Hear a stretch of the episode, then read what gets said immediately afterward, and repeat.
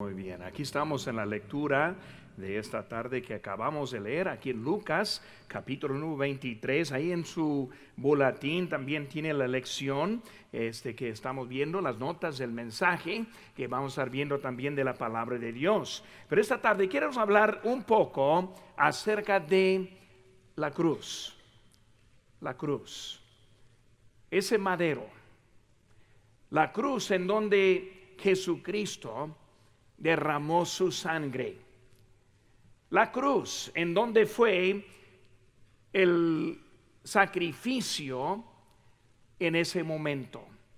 Y cuando pensamos en la cruz, vemos que hay algo de simbolismo de esa cruz. Y cuando pensamos en la cruz, vemos que al mundo, vemos que la cruz tiene un símbolo de paz. Al mundo, la cruz tiene el símbolo de la unidad. También la cruz es un símbolo de la misericordia y la salud, como con la cruz roja. Vemos que también el símbolo es un símbolo de blasfemia. Vemos que artistas toman la cruz y la maltratan las usan en una forma muy corrompida por la forma que son. Símbolo de odio. Tantos hay en este mundo que quieren eliminar este la cruz. Por eso en el mundo tenemos una forma, pero también en la religión tenemos otra forma. Y en la religión vemos que hay formas diferentes.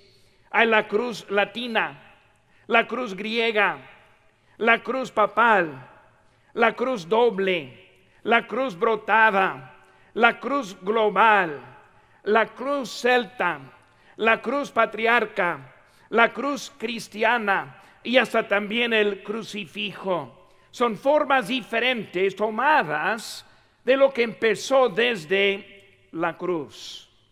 La cruz es hasta un símbolo para pelear con la idea que Dios pelea por nosotros y va adelante y usa la cruz este para mostrar eso. Un símbolo para un sacrificio o un sacramento. Pero cuando pensamos en la cruz, vemos que al cristiano la cruz es el lugar en donde el Salvador dio su vida es el lugar en cuando Cristo tomó nuestro lugar en el Calvario. Es el lugar en donde la obra de Cristo fue terminada cuando Él dijo, consumado es la cruz. Pero también en la historia vemos que es más que una sola cruz.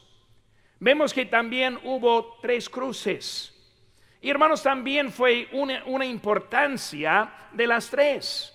Cuando pensamos en eso, la cruz fue la manera de los romanos para aplicar la pena de muerte. Fue escogido porque incluyó hasta la tortura. Los romanos hicieron deporte en la tortura de los humanos. Y si recordamos los juegos del Coliseo que, que ellos inventaron fue escogida porque fue ejecución pública y como un elemento de disuasión. Fue para humillar la persona. Crucificar en ese tiempo, hermanos, fue algo normal, no fue algo especial, sino muy común. Ladrones, homicidios, hasta criminales comunes tuvieron su fin sobre una cruz. ¿Cuál fue la diferencia de esa cruz?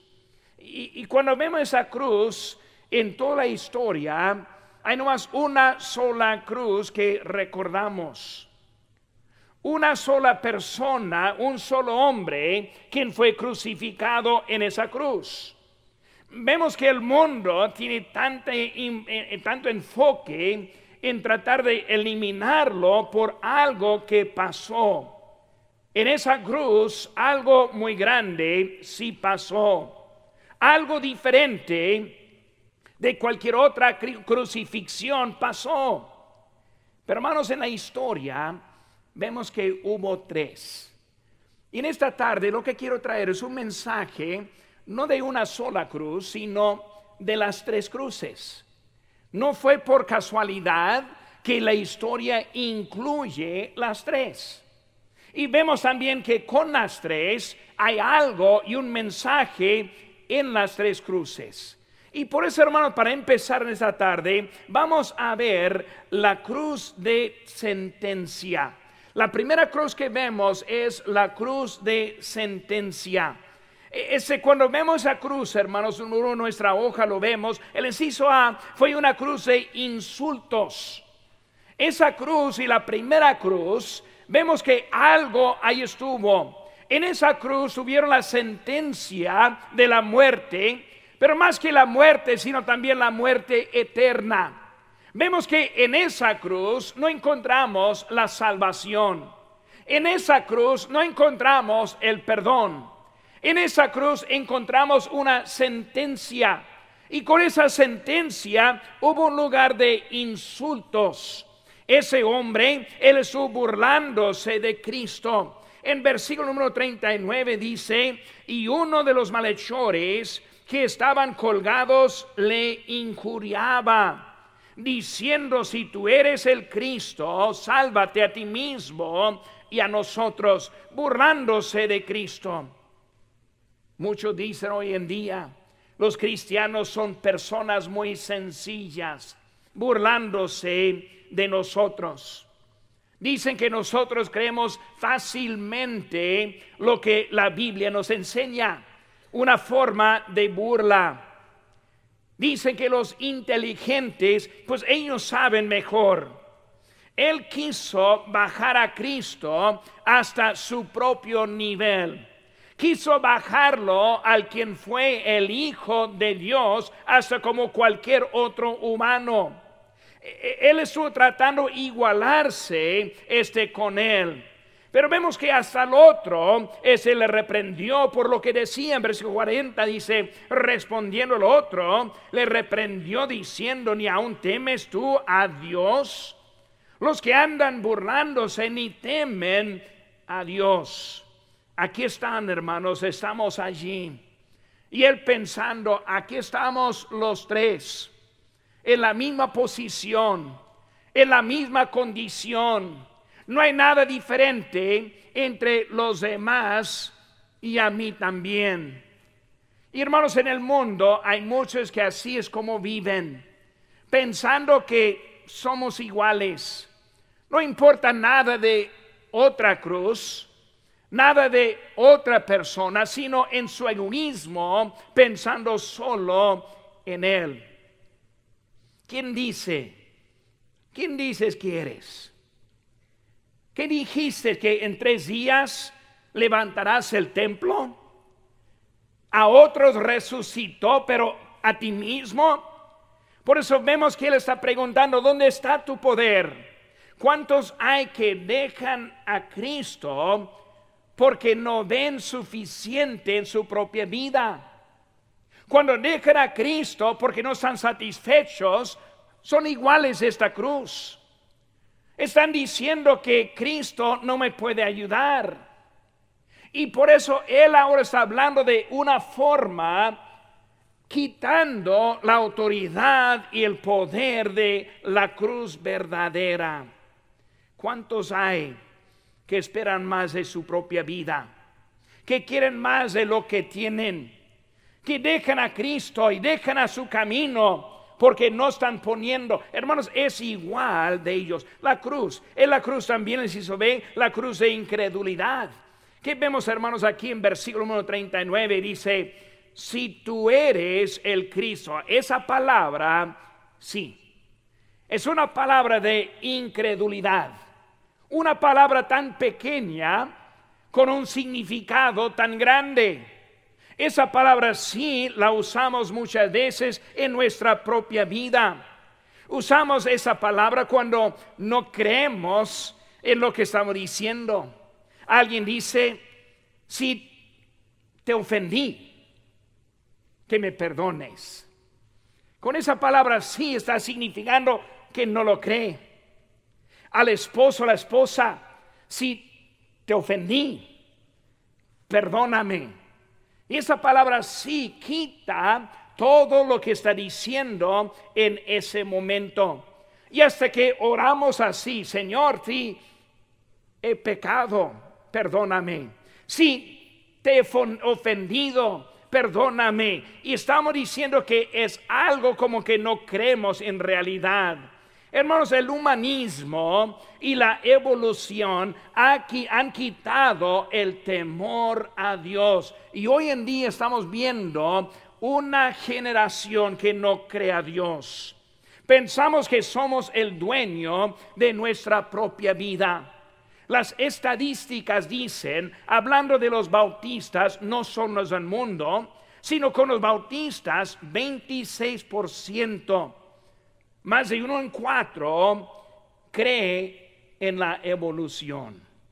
Y cuando hablamos de los milenios, estamos ya llegando a 48%, casi la mitad de cristianos bautistas.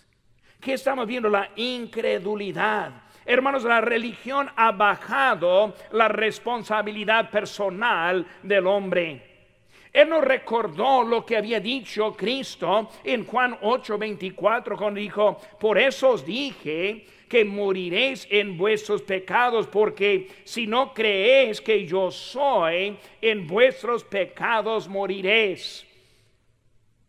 Hombre del primera cruz, en tus pecados vas a morir. ¿Por qué? Por la incredulidad que estamos viendo en él el inciso C, la cruz de interés propia. Ese hombre, él no estuvo preocupado ni por Cristo, ni por el otro ladrón, sino por su propia interés, su propia vida. Él estuvo pensando solo en esta vida carnal y no consideró de su vida eterna.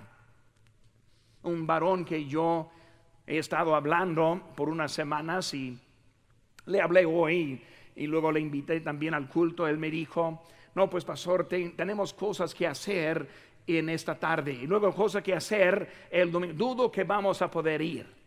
Y estoy pensando, cuando uno llegue a esa condición, ¿qué va a estar pensando?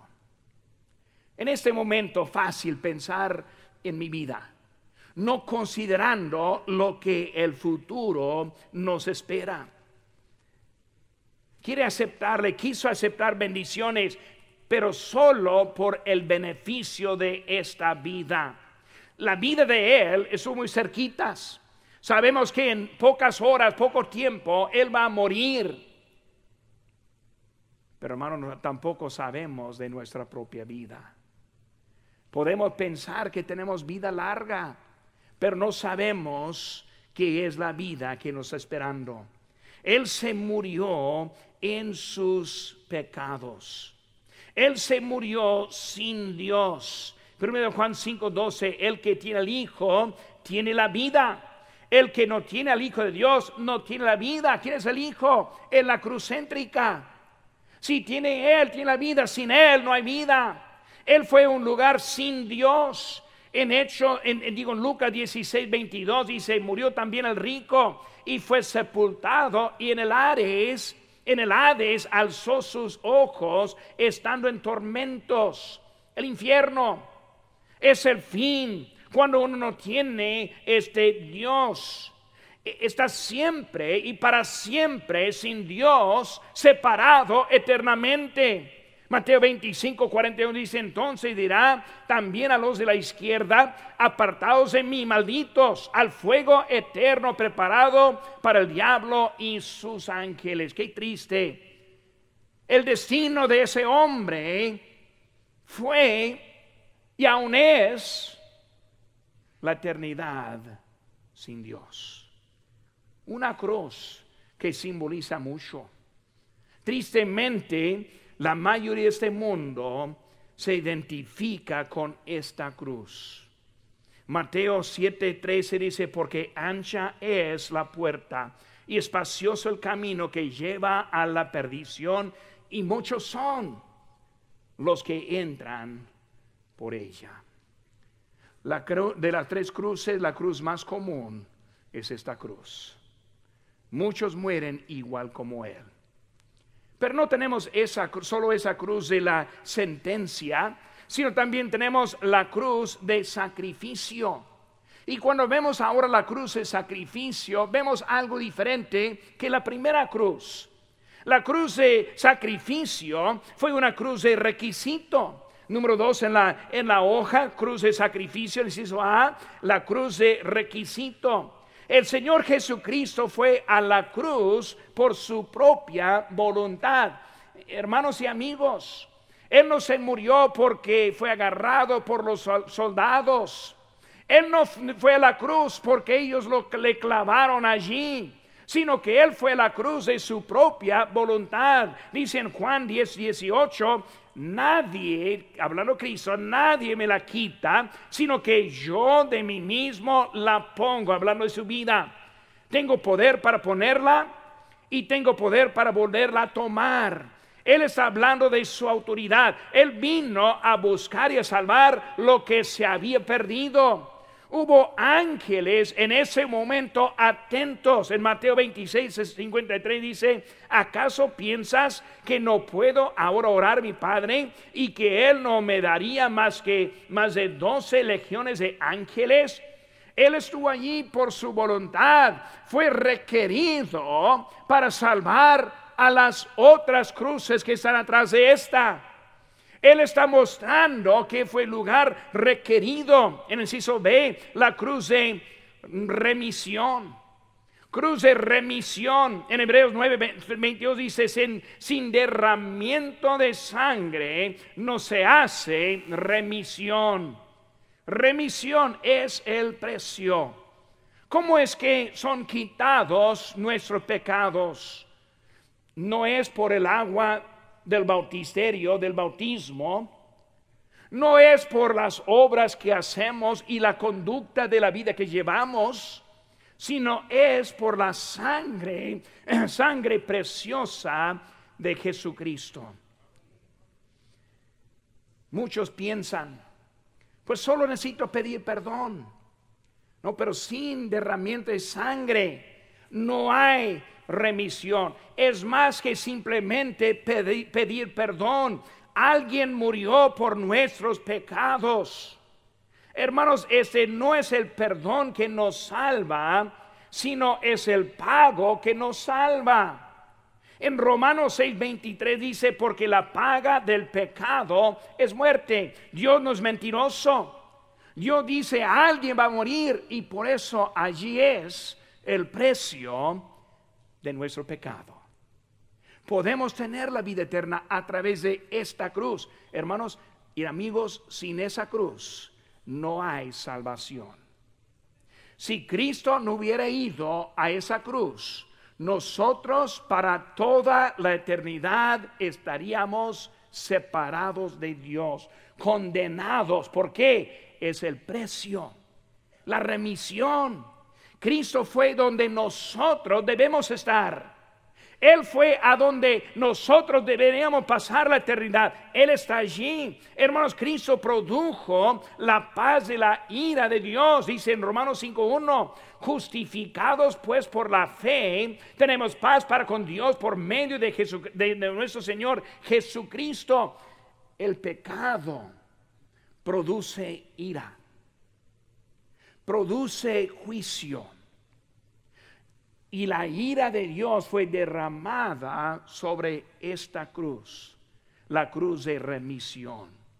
Esta cruz es la cruz que hace e hizo la diferencia para todo el mundo. Sin esa cruz no habría perdón por nuestros pecados. Sin esa cruz no habría salvación. Esa cruz es la cruz de, de la salvación.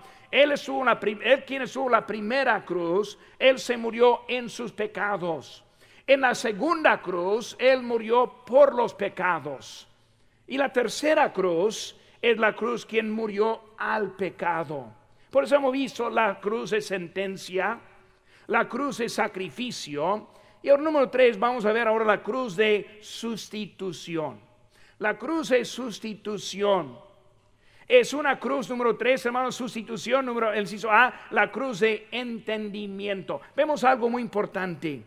Este hombre entendió. El otro no. El otro solo quiso bajarse.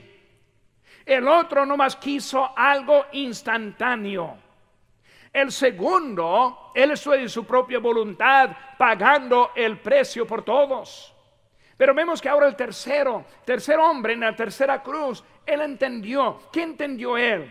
Él tuvo entendimiento de su propia condición. Leyendo la historia, vemos que él no está pidiendo bajarse, sino que él está entendiendo. Yo la merezco. Yo la muerte merezco. Él no. Yo sí.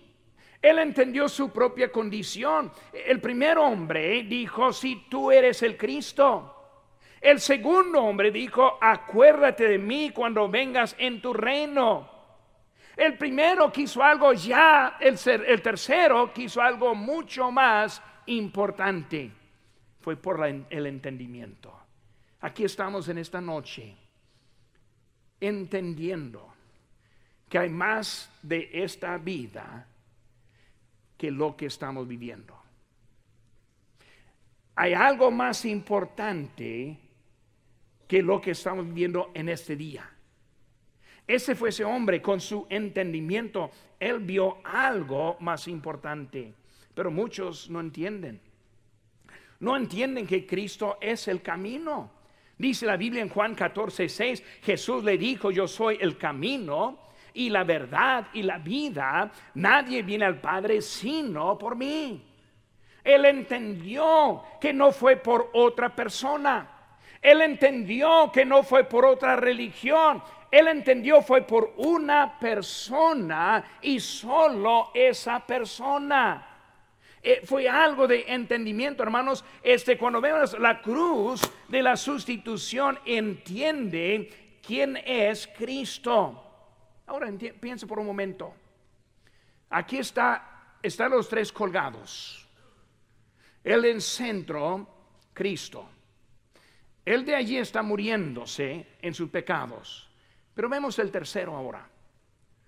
Ese tercero está buscando al quien le puede dar la vida eterna. ¿Quiénes estuvieron presentes? En ese momento, su madre María su presente. En ese momento, Juan el amado, San Juan, es su presente. ¿A quién está dirigiendo ese hombre de su necesidad? No está mirando a la mamá. No está mirando a Juan el amado, sino él está mirando al quien está en la cruz. Él entendió que Él es el quien salva. Por eso, hermanos, vemos que fue una cruz en que Él estuvo dirigiendo correctamente su oración. Para encontrar la sustitución por la pena de sus pecados, es necesario entender. La Biblia está muy clara a quien debemos dirigir esta necesidad que tenemos. Si so ve, la cruz de reconocimiento. Entendimiento en el inciso A, reconocimiento en el inciso B. Reconoció su condición, no pidió la salvación física como el otro. Él dijo, Señor, después de esta muerte, después de que yo me acabe aquí en la cruz, acuérdate de mí reconociendo verdaderamente y no pensando que mereció mejor que ofreció lo que ofreció este mundo. Él reconoció al Señor Supremo. Señor, tú eres. Es Él quien estaba en la tercera cruz ahí pidiendo. Él no pidió a otro Dios. Ningún otro le puede salvar. No pidió a otra persona no pidió hasta ni a Jehová Padre, sino pidió a Jesucristo Salvador. Un plan bien claro, un plan bien directo en la enseñanza de las tres cruces.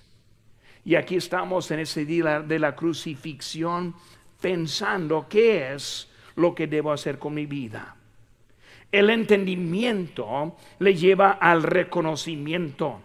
Y ahora el reconocimiento produce el cumplimiento. El inciso C, la cruz de cumplimiento. ¿Qué es el cumplimiento?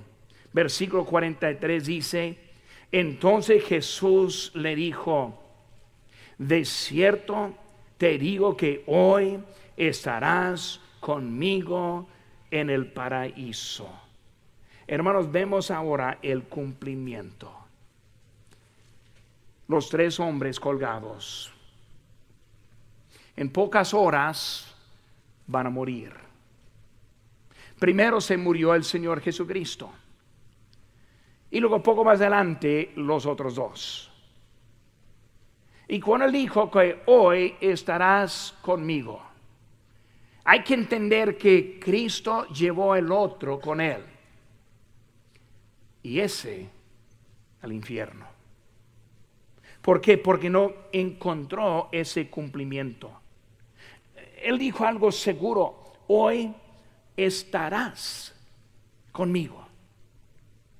No tal vez, no vamos a ver sino estarás seguro que Él está allá.